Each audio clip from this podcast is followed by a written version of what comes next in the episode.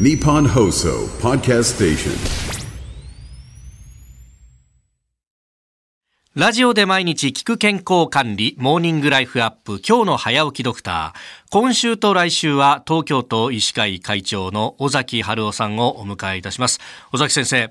明けましておめでとうございます。おめでとうございます。おめでとうございます。本年も一つよろしくお願いいたします。こちらこそよろしくお願いいたします。さあ、今週はですね、新たな一年の幕開けということで、えー、尾崎会長に広く医療について語っていただこうと思っております。まあ、日本の医療事情や医療に必要なことをね、えー、体感してお話しいただくその前にですね、まずは、この医療と一言で言っても様々分野が分かれている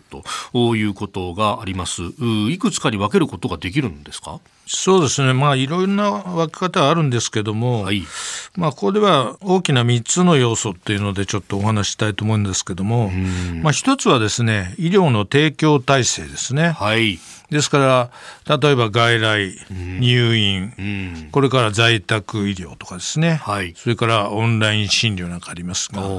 皆さんが病気になった時にかかる体制ですよね。で、その他に2番目としては、はい、公衆衛生的な、あるいは疾病の予防とかですね。つまり健康な方がなるべく病気にならないようにする体制っていうのもありますね。だから例えばワクチンを打つとか、はい、健康診断を受ける、がん検証を受ける、そういうことによって早めにその病気をね、あの見つけるとか、はい、あるいは病気にならないようにいろんな予防していくかと。そういう分野もあるわけですね。先ほどの医療提供の方は実際に病気になった方がどうやって外来入院在宅を受けるかっていう話ですし、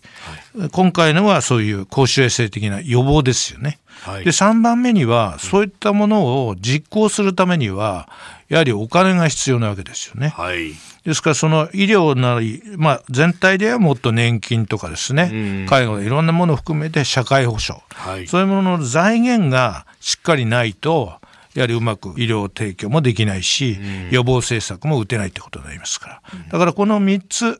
がうまく噛み合うことによって、日本の医療が守れると、国民の健康を守れるということになるんですね。今年2024年っていうのはその医療的な観点からするとどんな年になるんでしょうか？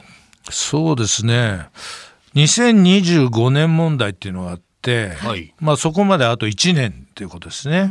で2025年というのはご存知の方もいらっしゃるかもしれませんが団塊の世代の方つまり昭和22年から24年、うん、そういう方たちがあの一斉に後期高齢者75歳以上になるのが2025年なんですね。だからそこまでもう1年しかない。で、なんでそこで注目されるのかというと、はいえー、前期高齢者といって、はい、65から74の方に比べると、75を過ぎるとですね、はい、例えば医療費でいうと、55万円だったものが90万円に増えてしまうと。これ年間で。年間ですね。平均で,、ええ、で介護のお金も5万円ぐらいだったのが48万円になってる、はい、つまり75歳過ぎるとやはり急速に病気が増える。それから体も衰えて介護のお世話になるということでここが違うわけですね。だからそういう時代に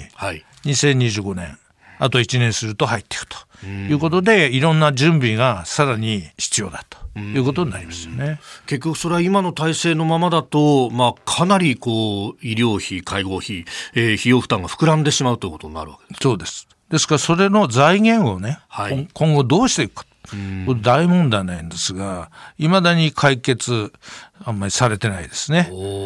だからむしろ適正化でどんどん削ろうみたいな方向ばっかりにいってると、やはりこれはだんだん厳しい状態になるなと。いう感じがします。えー、そのあたりも含めて、まあ、あ各論のところもですね、お聞きしていこうと思っております。えー、今週と来週、東京都医師会会長、尾崎春夫さんにお付き合いいただきます。えー、先生、明日もよろしくお願いいたします。よろしくお願いします。